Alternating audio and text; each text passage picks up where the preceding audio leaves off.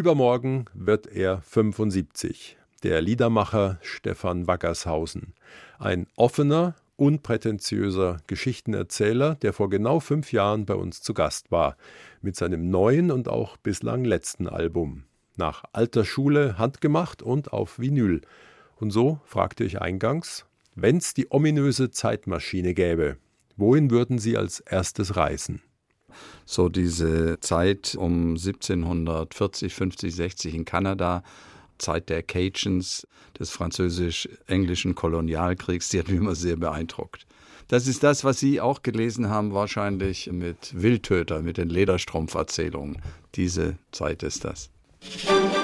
1 zu 1, der Talk. Zu Gast bei Norbert Joa. Stefan Wackershausen, Liedermacher. Ja, und passend zu ihren Ausführungen gerade ist das 15. Album draußen mit dem Titel Aus der Zeit gefallen. Also 300 Jahre geht es nicht zurück, nicht ganz, aber passenderweise zum Titel gibt es das eben auch auf CD und Vinyl. Warum das auch noch?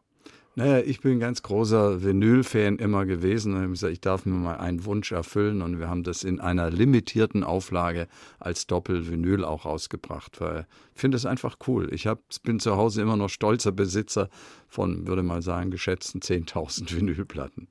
Und eines Plattenspielers, für den Sie noch Nadeln zwei, kriegen. Zwei, die habe ich gleich auf Vorrat gekauft. Die Lieder sind so fünf bis sieben Minuten lang aus der Zeit gefallen. Ja.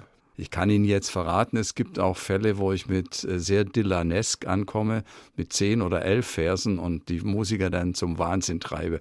Und dann muss ich es komprimieren auf vier, fünf Verse, dass die Erzählung stimmt. Aber dann ist so ein Lied halt mal auch 47 oder acht Minuten zehn. Also sehr radioformattauglich. Wie früher. Da gab es ja auch solche Längen wir machen handgemachte Musik, wir machen das so, wie ich es einfach für richtig finde.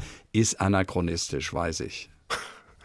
Ich finde es aber gut. Ich habe übrigens auch eine Gitarre, eine Fender ah. Stratocaster. Cool.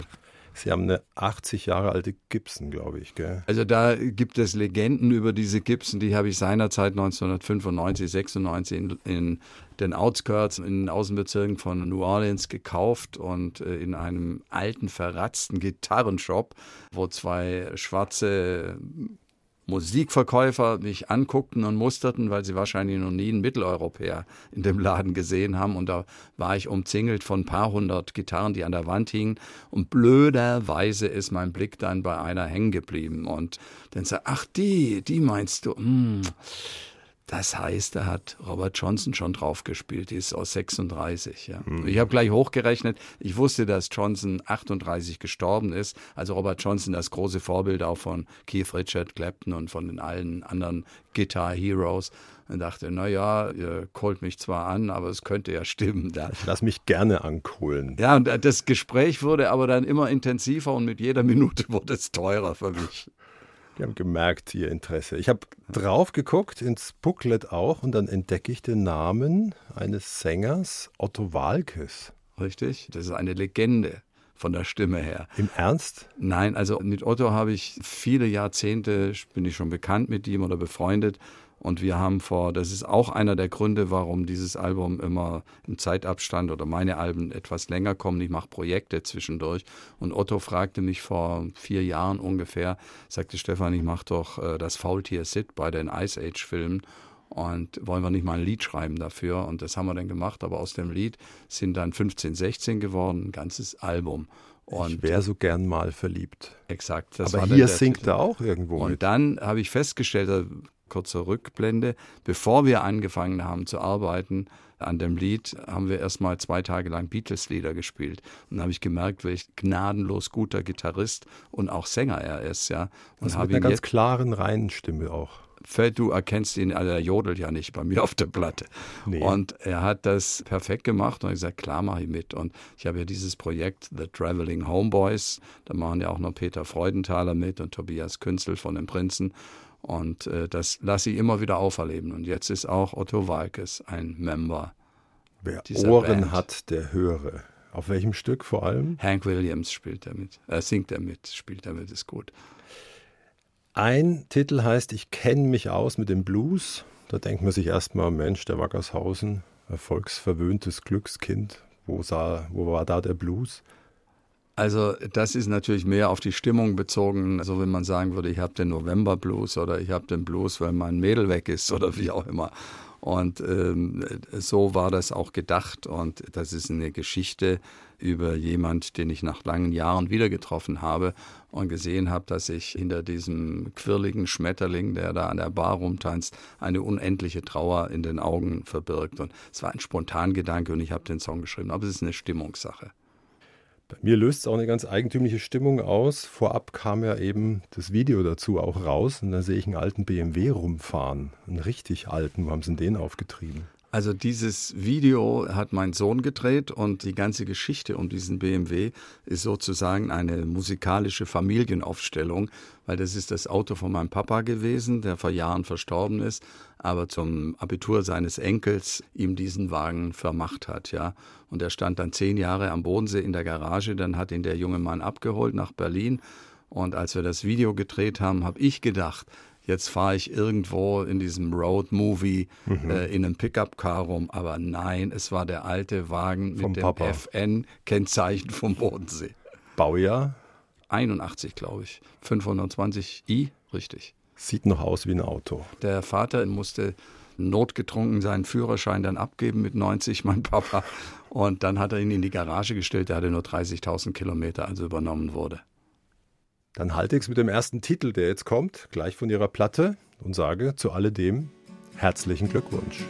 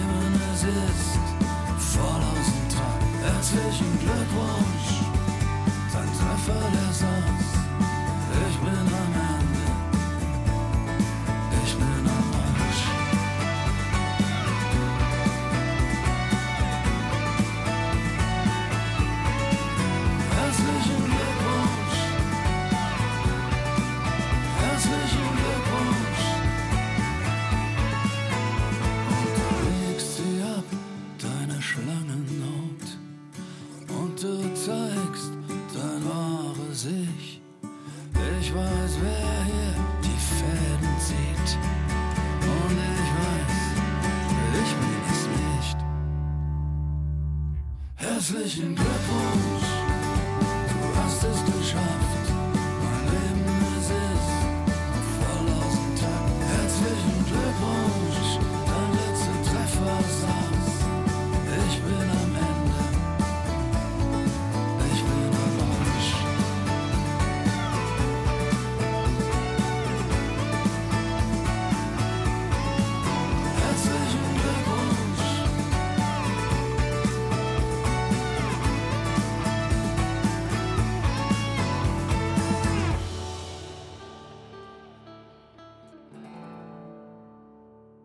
Bayern 2, 1 zu 1 der Talk. Und wir sagen herzlichen Glückwunsch zu dem Lied, aber Sie sind schon noch verheiratet. Ich bin noch verheiratet, klar. Und immer noch mit der gleichen Frau. Da mussten Sie tief kramen nach dem Liebesunglück. Aber sie heißt mit Vornamen Stefanie, da haben wir lange gesucht und das muss jetzt halten. Bei mir ist einer der großen deutschen Liedermacher, Stefan Waggershausen. Und er ahnt schon, was jetzt kommt, wenn ich sage, wir reisen mal kurz in den Herbst 1980. Hallo Engel, musst du wirklich schon gehen?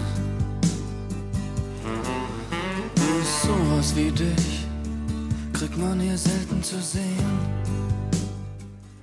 Da hat er gleich die Luftgitarre dazu gespielt. Können Sie es noch hören? Ich kann es hören, das ist auch, lustigerweise ist das eins von den Liedern oder einer der Songs, die ich wahrscheinlich blind irgendwo in einem Schaukelstuhl jederzeit spielen kann. Weil irgendwie hat sich das so bei mir auch eingeprägt, weil ich noch genau weiß, wie ich es geschrieben habe, wann ich es geschrieben habe, wie es entstanden ist. Das ist nicht bei allen Liedern so. Geht sowas schnell? Mal so, mal so. Also es gibt Hallo Engel ist entstanden, nachdem ich einen Humphrey Bogart-Film damals angeguckt hatte und plötzlich diese Idee hatte, was ist eigentlich Musik im Hollywood-Himmel, im Rock'n'Roll-Himmel da oben los. Und da habe ich den Humphrey Bogart, John Wayne, Elvis und all die Heroes äh, zitiert und bin in mein Arbeitszimmer, die Gitarre raus und es war ein Zwei-Stunden-Lied. Dann war es zu 90 Prozent. Also geschrieben. Ein bisschen Kosmetik kommt dann immer hinterher noch in den Texten. Guter Stundenlohn für einen Hit.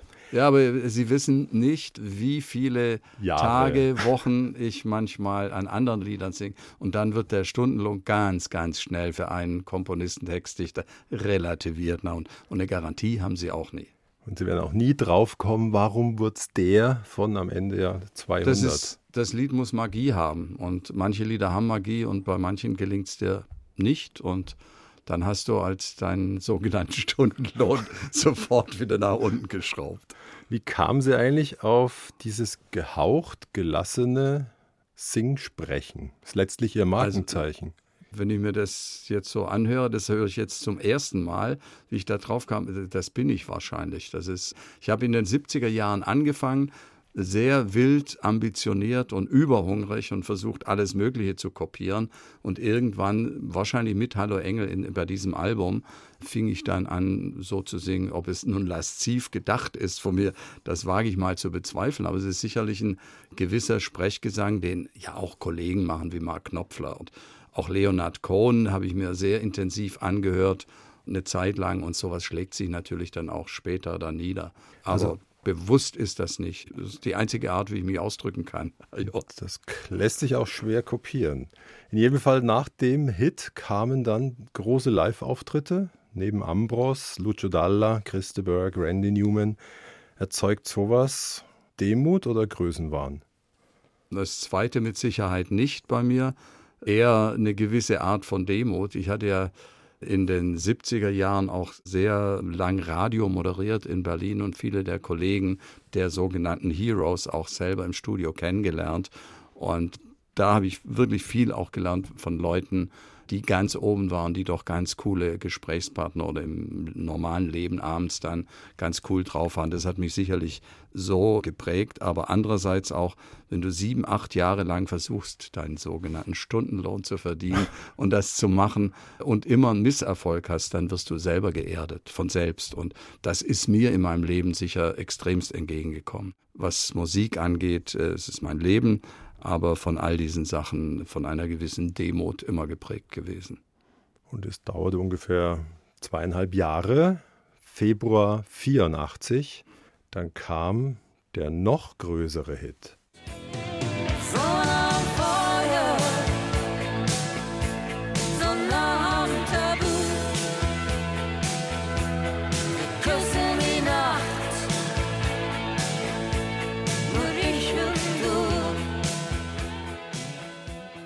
Schön zu sehen.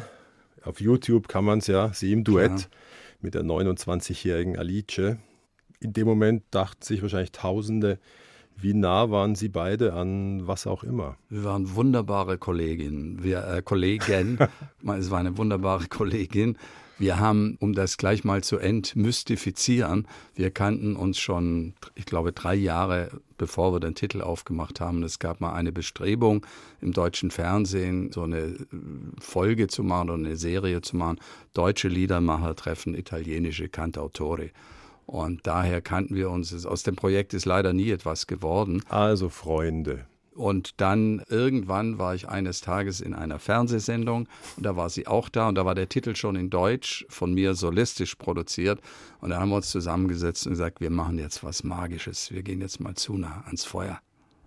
Sie strahlen mich an. Eine richtige Antwort habe ich trotzdem nicht gekriegt. Das war ja auch so geplant. Sie singen übrigens immer so nah am Feuer. Das Und der ist Titel ist dann zu nah. Der Titel heißt Zu nah am Feuer. Es war ein, eine Höllenarbeit, Alice das beizubringen, dass das eigentlich, es klingt immer wie so nah am Feuer. Sie wollte immer zu nah, aber es klingt natürlich, wenn eine Italienerin das singt, wieder so nah am Feuer. Und am Schluss habe ich es einmal hingekriegt beim Fade-Out, wenn man da genau reinhört, kommt es einmal richtig durch. Ich könnte die Frage von vorhin gleich nochmal wiederholen. Das März, bewegt sie, ja, diese Frage. Mai, wenn man die Frauen sieht, in Nahaufnahme, März 1990, da stehen sie neben Viktor Laszlo. Höre ich jetzt einen gewissen Neid raus hier? Ach was. Zufällig ist die Frau wieder 29 Jahre alt. Also ich hätte da nur stumm in die Kamera geschaut. Hören Sie mal rein. Das erste Mal tut's noch weh, beim zweiten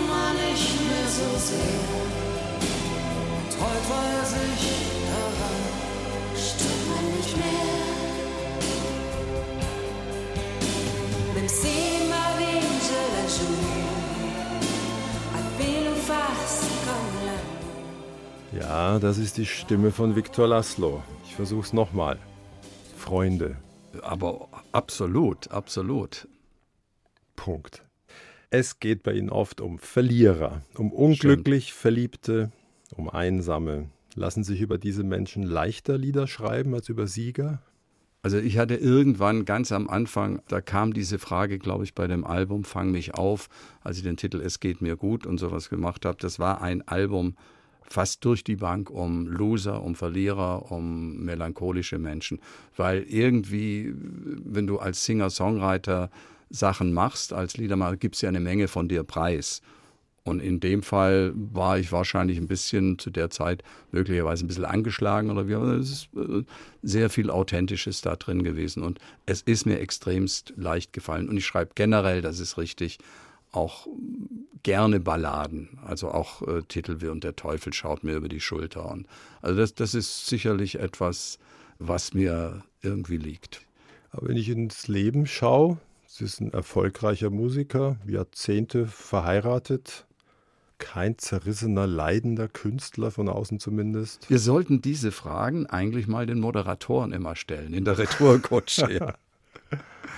Nein, Sie, Sie meinen, warum der Blues mir über die Schulter guckt immer noch. Und der Teufel und sie erhört mich nicht und sie ist weg. Und, der so schwarze ist es nun Prinz. mal. Und, ja, genau. Und dabei sitzt man seit 30 Jahren mit der geliebten Frau im Haus. Und Ja. alles ist stabil. Äh, Ja, also ich ziehe mich ja immer, äh, ich- ich verrate Ihnen jetzt ein Geheimnis. Also ich habe natürlich ein kleines Musikatelier bei mir oben drin. Da hat auch meine Frau keinen Zutritt. Ja. Und äh, da lebe ich mein Leben aus in Sachen Lyrics. Da guckt auch keiner rein und kontrolliert sie. Weil ich sehe gerade Ihren fragenden Blick. Und die Seele und die Fantasie ist weit. Die Seele ist weit, die Fantasie ist weit und ja, ich kann Ihnen mal einen Tipp geben. Wenn Sie mal nach Louisiana fahren, nach New Orleans fahren und diese verschiedene artige Musikkultur auf sich einprasseln lassen, dann werden Sie merken, dass das Leben eigentlich aus hemmungslosem Tanzrhythmus bestehen kann, aber im nächsten Moment in eine geradezu wahnwitzige Melancholie münden kann. Und das habe ich da unten entdeckt und wahrscheinlich deswegen weiß ich, wie groß das Spektrum, wie tief das Spektrum ist und dass man eben nicht nur Lieder wie Hank Williams und positive Huckleberry Finn Songs schreiben kann, sondern eben auch Balladen. Und das ist mein Leben, das macht mir Spaß. Und so vergnügt, wie Sie mich angrinsen, sind Sie ein Ich meine das ehrlich. vergnügter Melancholiker. Richtig, das, kann, das stimmt. Bayern 2, 1 zu 1 der Talk. Und noch ist er 74. Bis übermorgen. Der Musiker Stefan Wackershausen. Und so wiederholen wir gern als Geburtstagsgeschenk das Gespräch mit ihm von vor fünf Jahren. Geboren ist er am Bodensee in Friedrichshafen, Februar 1949. Und so fragte ich, wenn Sie zurückschauen, war das Leben bis hierher kurz oder lang? Ich würde sagen, es war cool. Schöne es Antwort. Hat, es hat mir bisher sehr, sehr viel Spaß gemacht und ich glaube, im Großen und Ganzen, ich habe ja schon gesagt, dass ich ein eher zurückhaltender, introvertierter, zur Demut neigender, manchmal melancholischer Mensch bin. Aber im Großen und Ganzen, würde ich sagen, war alles in Ordnung, habe ich eigentlich das Richtige gemacht. Es gab ein, zwei Fehler, aber okay. Wir schauen zurück. Der Papa war Konditor, später im Lebensmittelgroßhandel, aber wichtiger fast wohl, er spielte Geige und die Mutter Klavier und sie in der Grundschule dann Querflöte und Klavier. Wollten, mussten oder durften sie? Mussten. Und äh, ich spielte das nicht. Es wurde immer gedacht, dass ich es spiele. Ich habe das mit der Flöte, das ist richtig. Das wurde noch kontrolliert, aber mit dem Klavierunterricht, da kann ich Ihnen glaubhaft versichern, dass ich da eher selten hingegangen bin, sondern lieber auf den Fußballplatz gegangen. Irgendwann einfach haben, abgebogen? Ja, einfach an den Crossroads links ab, wo VfB Friedrichshafen stand und rechts war Klavierlehrer und da bin ich aber nicht hin. Und irgendwann wurde ich natürlich enttarnt und entlarvt und damit war das Thema mit dem Klavier durch, was ich heute auch, das war der zweite Fehler, ja, wo ich sagen würde, das hätte ich vielleicht anders machen sollen, aber mit 10, 11, 12 treffen sie manchmal Entscheidungen, die sind nicht von einer riesen Weitsicht geprägt. Also Kinderjahre am Seeufer eher im Bereich des Bolzplatzes, viel Richtig. draußen? Ich bin Straßenfußballer gewesen. Und im Juli 64 erscheint dann ein Lied, das die Mehrheit wohl mit dem ersten Akkord erkennt. Es war äh, Hard Day's Night, richtig? Genau, da, Genau. da reicht Millionen dieser Auftakt. Ja, ja, und das ist bis dahin, das haben Sie ja sehr nett gerade gesagt, war die Hausmusik bei uns dominant, also durch die Eltern. Und ich hatte Großeltern auch, die sehr gerne gesungen haben. Also es wurde bei uns zelebriert. Und ich bin da in einem musikalischen Haushalt groß geworden, bis zu diesem Akkord. Dann kam dieser Akkord aus dem Radio und fortan war ich für diese Welt verloren, weil ich wollte irgendwas anderes machen. Und dann hieß es nur noch Dadu Dam Dam bei mir. Also mit 15 14, 15 war gegen das den ja. Willen der Eltern eine Gitarre gekauft? Ich habe die Fußballschuhe in die Ecke gestellt und habe mir eine gebrauchte akustische Gitarre gekauft und hatte da zwei, drei Unterrichtsstunden, aber die waren so legendär grauenhaft, ja, weil da wurde quasi das, was ich vorher zu Hause gehört hatte, noch perfektioniert Klassik. und das wollte ich nicht, ja. Und ich wollte genau so spielen, eben wie, wie Harrison oder Lennon oder McCartney oder die Kings und später Dylan. Und dann habe ich es mir selber beigebracht, mit Freunden, autodidaktisch. Ging ein wenig zu Lasten der Schulnoten, Äh, oh, Sie haben dicke Akte über mich. aber keine Zeugnisse, keine Angst. Aber irgendwie hat es ja wohl gereicht nach dem Abi, weil es ging 1971 zum Psychologiestudium nach West-Berlin. Richtig. West-Berlin auch, um der Bundeswehr zu entkommen? Das war möglicherweise ein kleiner Nebeneffekt, den man in Kauf genommen hatte, ja. Aber ähm, in erster Linie wollte ich damals in die Großstadt gehen. Also das war ja noch nicht Hauptstadt, aber das war so ein auch ein Schmelztiegel für alle jungen Leute, die gehört haben, in Berlin ist irgendwas los in Sachen Musik, in Kultur, in Film. Und, und ich wollte zu dem Zeitpunkt eigentlich immer, das war schon von diesem Beatles-Akkord an, entweder Musik machen oder Film machen, irgendwas in der Richtung. Und bin parallel zum Musikstudium auch als Regieassistent unterwegs gewesen und an der Film- und Fernsehakademie als Gasthörer und habe nebenher noch Musik gemacht. Also und das hat sich dann, ist sozusagen historisch gewachsen, wie man dann sagen wird. Und Dr. Wackershausen, Therapie und Heilung aller Art? Das wäre, wenn ich dabei geblieben wäre, möglicherweise, aber ich wäre dann auch Diplompsychologe äh, gewesen. Das bin ich ja auch, aber äh, das hängt irgendwo da rum bei mir und ich habe es nie benutzt. Und ich würde mal sagen, alle Beteiligten sind froh darüber, dass ich wahrscheinlich dann den Musikhebel umgelegt habe. Aber ist vielleicht auch gar nicht so unpraktisch für einen Liedermacher im Psychologiestudium, oder? Hat null Einwirkung, würde ich sagen. Ich meine, du lernst eine ganze Menge natürlich darüber, aber letztendlich ist das für mich persönlich, wie ich es interpretiere, die Verwissenschaftlichung des gesunden Menschenverstandes, sage ich immer. Und äh, ja, ich, ich bin Instinkttäter immer gewesen. Wenn ich Musik. reingucken könnte nochmal in die Musiker-Wohngemeinschaft Halensee, wie sah Ihr Zimmer aus? Wie sah das von Gunther Gabriel aus? Ich habe damals, als ich aus der Wohngemeinschaft ausgezogen bin, von meinen Mitstudenten, eine kleine anderthalb Zimmerwohnung gehabt, die Gunter Gabriel mir renoviert hat damals, weil ich zwei linke Hände hatte. Und er hat mir dann in seinem Haus, wo er gelebt hat, es war ein großes Musikerhaus, dann eine Wohnung besorgt, die über ihm lag. Und wir haben auch zwei Musikräume gehabt im fünften Stock.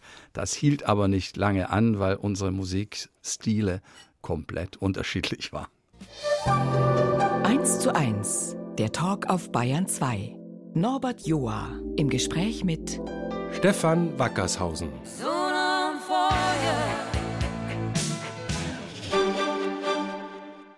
Ja, da schaut er. Ja, Sowas klar. zaubern wir hier zusammen. Ich Sie hab- wollten aber noch was ich- zu Dire ich- Straits Mir ist sagen. gerade noch eingefallen, ich war 1995 im Studio in Crowley, Louisiana und war verabredet mit einem Gitarristen, der hieß Sonny Landreth, ist ein legendärer National Guitar Player da unten. Und der kam da nicht und dann haben wir angerufen und sagte, sorry, ich bin immer noch beschäftigt with a guy named Knopfler. Und ich muss da gerade mit dem was aufnehmen. Jetzt war der 40 Meilen davon entfernt und hat gerade Golden Heart gespielt. Da habe ich demütig mich wieder zurückgezogen. Es kam nicht Zusammenarbeit mit Sonny Landreth. Aber kleine Geschichte am Rande. Ja, Sie sind ja umgeben von Studiomusikern, denen dann aber wiederum das Charisma oder die Songidee oder die Textzeile fehlt. Na, Es gibt ja, sagen wir mal, Mark Knopfler sicherlich nicht. Das ist ja nun wirklich eine, eine Legende an der Gitarre oder wie J.J. Cale oder Clapton und so. Aber es gibt jede Menge Studiomusiker, die exzellent sind an ihrem Instrument auch, die aber möglicherweise äh, das nicht so fokussieren können, ihre Sachen auf das schlicht und einfache Songschreiben. Ja. Und mein Talent ist wahrscheinlich eher, dass ich erstmal der Songschreiber, der Geschichtenerzähler, der Musikschreiber bin und erst in zweiter Linie dann der Singer, Songwriter. Und das kann ich halt besser. Dafür können die anderen tausendmal besser Gitarre spielen als ich. Und auch das lernst du im Laufe der Zeit zu akzeptieren. Und wenn du dich dann mit den richtigen Leuten umzingelst, umgeben bist, dann kannst du auch das entwickeln, was ich eben Magie nenne. ist wie im Fußball auch Eine wenn du die Mannschaft. richtige Mannschaft hast.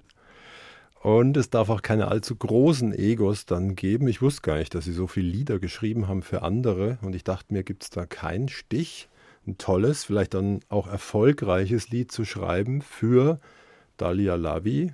Etta Scollo, Wolfgang Petri, Peter Kraus. Steht man nicht dann irgendwann unten und sagt, ey, das ist meins. Ja, ich freue mich dann schon auch, wobei ich die Arbeit an solchen Projekten, das ist wie Ice Age, was ich sagte mit Otto Walkes, wenn du so ein Filmprojekt machst, die Arbeit an solchen Projekten, auch wenn ich für Dalia Lavi schreibe, das ist wie eine Art Auftragsarbeit, wo ich mich dann in den Artisten reinversetze, was würde ihm am besten passen von den Lyrics, von den Texten, von der Musik und dann versuche ich mich auf ihn einzupendeln. Und äh, da freue ich mich natürlich, wenn Dalia Lavi äh, sagt, Mensch, die zwei Songs für mein letztes Album waren klasse. Von Zeit zu Zeit ist es sicher wichtig, was Ureigenes zu machen, vielleicht auch mal keine Gitarrenplatte, ist bald 20 Jahre her. Das Kindermusical mit Nena, der EAV, den Prinzen, die mitgemacht haben. Wie kam sie auf Wolke 7? Ich habe ja einen Sohn, der damals sieben, acht war in dem Alter. Und dem musste ich immer, wenn ich von Tourneen kam oder unterwegs war, abends immer Geschichten erzählen. Und da habe ich die Story von Wolke 7 erfunden. Und dann war ich wieder vier Wochen weg. Und der junge Mann wusste dann immer noch genau, wo ich aufgehört hatte, vier Wochen früher. Und äh, musste dann wieder mir ganz schnell überlegen, wie geht die Story weiter. Und dann sagte, kannst du auch gleich ein Musikmärchen draus schreiben. So ist es entstanden. Und die Kerngeschichte von der Wolke 7? Na, das ist die Kerngeschichte von Wolke 7, ist ein Land, in das sich kleine, ich sag mal, Zielgruppe 5 bis 12, in das sich Kinder träumen können, wo die Erwachsenen keinen Zutritt haben und äh, ihre Abenteuer erleben können in verschiedenster Natur. Und es ist natürlich herrlich, wenn sich dann, wenn du dann für die Mondfee eine Kollegin hast wie Nena, die das exzellent singt, oder wenn du für die garstigen Traumvampire, die die Träume klauen der Kinder, ja, wenn du die EAV hast, man kann sich das ja richtig vorstellen, die heißen Gorgonzola und Ramazzotti und wie das die EAV dann interpretiert hat. Und das gleiche Ingolf Lück war der böse Herrscher, Hablababla dieses Landes. Hablababa. Hablababla. Und das Ganze kam auch dann auf die Bühne. Das, ne, es kam leider nicht auf die Bühne, aber wir haben, es war ja geplant auf die Bühne, es gab auch ein paar Sachen, aber wo wir relativ weit waren. Aber da bin ich dann doch als Einzelkämpfer überfordert gewesen. Ich hatte ja niemand an meiner Seite, der. So kam es auf eine CD. Es gab eine CD äh, und die war sehr erfolgreich, aber auf der Bühne habe ich es nie gekriegt. Weil da hätte ich jemanden gebraucht, der da kämpft auch. Dass der Held zur Rettung der Wolke 7 im Zeppelin naht, ist das auch eine Verbeugung vor Friedrichshafen? Das ist so entstanden, weil der, die Hauptfigur, der Protagonist dieses Musicals ist der kleine neunjährige junge Twister, der so lebendig ist. Und als ich ein Fortbewegungsmittel für die Gefährten, analog Herr der Ringe, ja, brauchte, sah ich gerade den Zeppelin NT, den neuen entwickelten, für das erste Mal am Himmel des Bodensees. Und ich war fasziniert und ich wusste, es muss ein Zeppelin, ein Luftschiff sein. Hat auch was Magisches wieder. Magisch war im Grunde auch der Mauerfall in Berlin, den müssen Sie ja dort mitbekommen haben und haben dennoch, als alles aufbrach und der Wandel begann, wenig später die Koffer gepackt und sind an den beschaulichen Bodensee. Zurück, ja. Ja. Als Bodensee Aborigine, genau. Ausgerechnet 90, 91 folgende, wo alles loszog ins wilde, große, neue Berlin. Also ich glaube, ich rede da nicht ganz allein für mich, weil ich weiß, dass sehr viele meiner Kollegen aus der Musik, aus der Kunstszene damals etwas erschreckt waren, als die Mauer fiel, weil man hatte bis dato so dieses Inseldasein, umgeben, umzingelt von dieser Mauer, hat einen ganz eigenen Charakter, ganz eigenes Ambiente in dieser Stadt. Und als dann quasi die Flut kam, war man erstmal überrascht. Und in den ersten Jahren war ich nicht der Einzige, der da eine gewisse Distanz dazu entwickelt hat. Es dauerte aber nur ein paar Jahre, dann kam ich wieder zurück und habe meine Koffer wieder ausgepackt. 1995, ich habe so das Gefühl, wenn man sich die Sachen anschaut, auch anhört, das war so ein bisschen ein Scheideweg, das Album Louisiana. Hat es was von einer Heimkehr zu sich selbst? Das glaube ich richtig. Oder ein Finden, das eigene Revier, das geheime Land in sich zu finden. Ich habe das erste Mal hier in München äh, mit Willy de Will über das Thema geredet.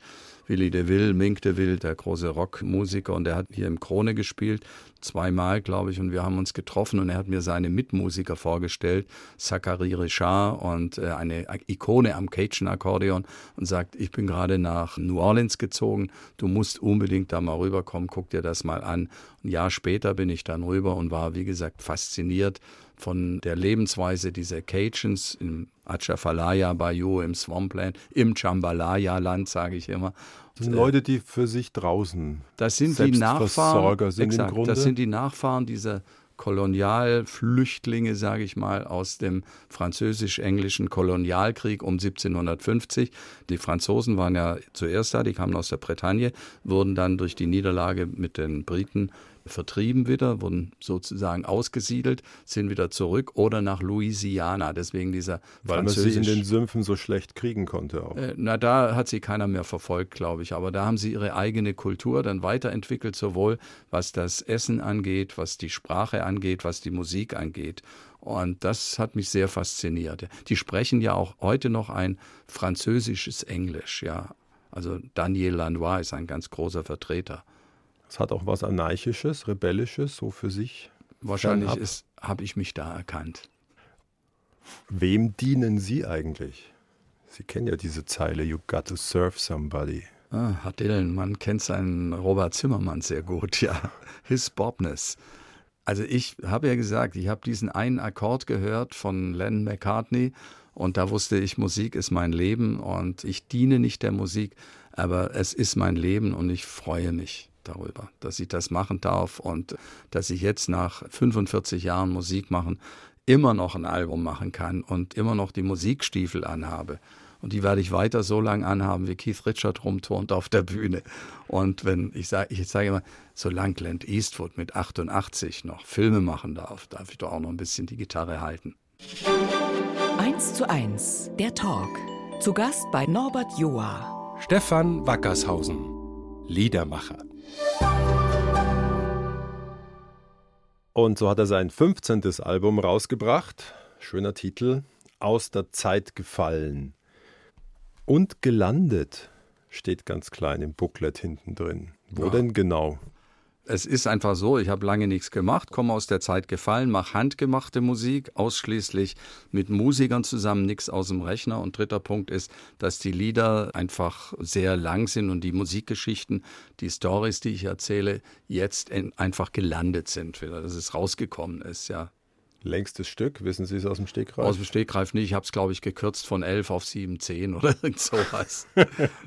Das sind ja die Dylanesken äh, Songstrukturen, die ich immer habe, die meine Musiker zur Verzweiflung treiben. Aber die Geschichte möchte dann auch auserzählt sein. Man hätte wirklich Mühe, Oh, das ich Ding hätte zu immer halbieren. Ideen, die noch zu. Es ist die Melancholie der Südstaaten drauf, auch Lebenslust, Lebensweisheit, viel Gitarren, kaum Elektronik. Das Ganze vor allem auf CD und Vinyl, wohl dem, der Fans über 50 hat. Ich glaube, dass es auch ein paar gibt, die drunter sind, was mich äh, sehr gefreut hat. Oder war das mit den 50 jetzt auf die Vinyl bezogen? die sich noch Tonträger kaufen. Ach so, ja klar. Naja, Das äh, ist ja dramatisch, die das- letzten 20 Jahre. Das ist einer der, was ich gerade sagte, mit der Art und Weise so zu produzieren. Die ist natürlich anachronistisch und aus der Zeit gefallen, weil du heute unter dem Diktat der Tonträgerindustrie natürlich lebst, die notgedrungen sagen muss, wir müssen im Zeitalter von Spotify, von Playlisten, brauchen wir eigentlich gar keine Alben. Wir brauchen drei, vier Titel, die sollen alle drei Minuten lang sein und möglichst schnell sein, alle chartfähig sein. Und genau das mache ich hier nicht. Aber kriege ich es auf Spotify? Es wird es irgendwann auf Spotify auch geben. Das hat ja immer einen gewissen Delay, bis sowas dann ankommt und landet. Und da reden wir dann über Hundertstel Cent pro Abruf. Das sind, glaube ich, wenn fragen Sie mich nicht die Nullen nach dem Komma, 0,0002 oder ich, kann, ich weiß es nicht. So gesehen haben Sie schon auch die Gnade der frühen Geburt. Ich glaube, Sie haben Das- vier Millionen Tonträger verkauft. Ja, also ich habe das jetzt nicht äh, nachgerechnet, aber ich hatte in der Tat das Glück, dass ich in den 80ern, also 70er, 80er bis in die 90er, waren sozusagen die goldenen Jahre. Davor sind viele Artisten von den Managern oder in den 50er, 60ern nicht ganz, oder sagen wir, suboptimal behandelt worden. Und jetzt haben wir halt leider Gottes das Zeitalter der Plattform, wo eine gewisse Umsonstkultur irgendwie Musik ihren Wert verloren hat. Und da muss man gegen ankämpfen, natürlich, klar. Musiker, die hier sind, sagen, es lohnt im Grunde nur noch ein Live-Konzert, wirklich Publikumskontakt, Karten verkaufen, Das ist auftreten. völlig richtig. Früher haben sie eine Tournee gemacht, um ein Plattenprojekt, um ein, ein CD-Projekt äh, zu promoten. Heute ist genau umgekehrt. Also du kannst äh, von deinen Albumverkäufen ist nicht mehr zielführend. Das machst du, um eine Tournee zu promoten. Also Wackershausen auf die Bühne. Wagershausen ist jetzt im Moment sehr beschäftigt. Ich habe bereits ein akustisches Album begonnen, mit den alten Songs äh, zu produzieren. Das ist zu 80, 90 Prozent fertig. Und wenn das dann am Start ist, dann werde ich Ihnen tief in die Augen gucken müssen und sagen, okay, ich mache jetzt ein paar Clubkonzerte. Nach 25 Jahren wieder auf der Bühne. Nein, nein, Sie sehen ja, das war von äh, Louisiana bis zu so ist das Spiel, waren es 14 Jahre Pause. Jetzt Live. sind's- Jetzt sind es nur noch neun Jahre Pause und das wird, das reduziert sich immer mehr. Und solange ich gesund bin, die Knochen funktionieren und dann ist es alles okay. Der alte Wolf ist noch da. Und ich glaube, viele Fans würden den alten Wolf gern leibhaftig sehen und zuhören. Livehaftig. Ja, hören wir noch mal rein gleich in den ersten Titel, der mir auch besonders gut gefällt, dass Sie eine Ahnung kriegen von dem Flair. Also das ist typisch für diese Platte.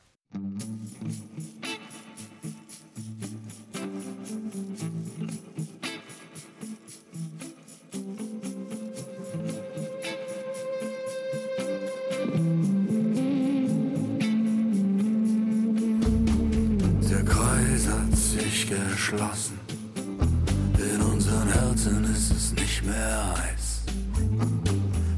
Fisch den Köder lockt. Ich weiß, ich weiß, ich weiß. Der Joker zeigt sich selten. Und die Zeit wird langsam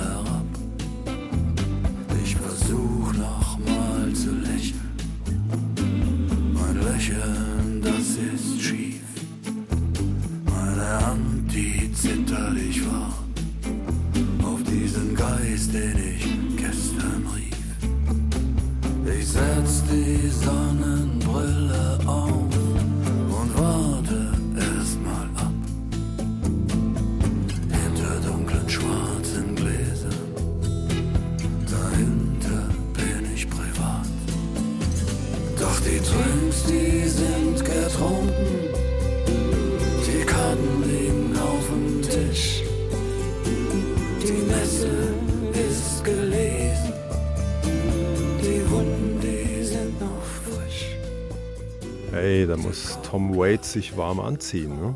Das ist ein sehr, sehr düsterer Song. Wenn man den jetzt weiterhören würde, würde man merken, Stefan Waggershausen hat eine gewisse Zeit in seinem Leben sicherlich auch, was die, den Gesang angeht, Leonard Cohen sehr oft gehört, weil das stimmt, das ist sehr Cohnesk angehaucht. Und düster, zu dem Stichwort passt ja auch, dass Gibson, die riesen legendäre Gitarrenfirma, letztes Jahr kurz pleite Da war. habe ich zu meinem großen Bedauern mitgekriegt in Kalamazoo. Fender taumelt. Welcher Teenie kauft sich noch eine E-Gitarre? Weiß ich nicht, aber ich kenne doch den einen oder anderen, der das noch macht. Allerdings ist es wahrscheinlich im Zeitalter von Rap und Hip-Hop nicht mehr ganz so up-to-date, wie es vielleicht mal zu unseren Zeiten früher war, in den 70er, 80ern. Ihr Sohn Marlon ist mitgekommen, sitzt hinter der Scheibe, hat Der er noch passt eine auf mich auf. Nee, der hat keine. Ich glaube, da hat sich irgendetwas bewahrheitet, was oft dann passiert, dass der so viel gesehen hat, äh, was ich mit Gitarren und Musik gemacht hat, dass er eine gewisse Distanz dazu entwickelt hat. Er wollte bloß nicht das Gleiche machen. Und Science ist Rap und Hip-Hop. Er hat selber auch schon mal äh, Rap und Hip-Hop gemacht und äh, er ist eine, er schreibt auch an Texten schon mit äh, bei mir und macht das, also diese ganz, wir haben ein kleines Musiklabel. Wir bringen das ja abseits der großen Industrie raus. Das ist so ein kleines Family-Unternehmen und ähm, das machen wir zusammen und ich, ich habe es ja vorher gesagt, es ist wie eine Familienaufstellung. er lässt sich- herrlich. In die Gegenwart der Musik fallen. Genau, richtig. Schönes Wort. Ich habe mir gemerkt, vor Jahren die letzte Zeile eines Großkritikers über ein Dylan-Konzert. Dylan muss nichts mehr beweisen, er darf nur noch sein. Das sind Sie auch schon fast. Wunderbar, weil ich habe, ich sage auch, ich muss ja mir selber wirklich nichts mehr beweisen. Ich habe meine Skalps am Zelt hängen draußen, was ich äh, da, ja, im übertragenen Ja. Sinn, ja. Aber es macht mir einfach einen immensen Spaß, immer noch Songs zu schreiben. Und ich habe es ja mehrfach hier erwähnt, es ist mein Leben. Ich betrachte mich als Geschichtenerzähler. Und solange ich das darf und es noch ein paar Verrückte draußen gibt, die das auch hören wollen, cool. So ist es nun mal. Genau. ist ein angeswingter, netter, fast berlinerisch anmutender Song. Song Nummer 18. Auf aus der Zeit gefallen. Heißt, so ist es nun mal. Unsere Zeit ist um, ging schnell vorbei. Vielen Dank fürs Kommen. Ich bedanke mich. Servus. So gingen wir vor fünf Jahren auseinander und übermorgen wird er 75. Denke, da darf man ausnahmsweise schon mal gratulieren. Und ich habe mir sagen lassen, er hat die Musikstiefel immer noch an am Bodensee. Und die drei, die er als Vorbilder genannt hat, Keith Richards, Clint Eastwood und Clapton, sind schließlich auch noch künstlerisch unterwegs.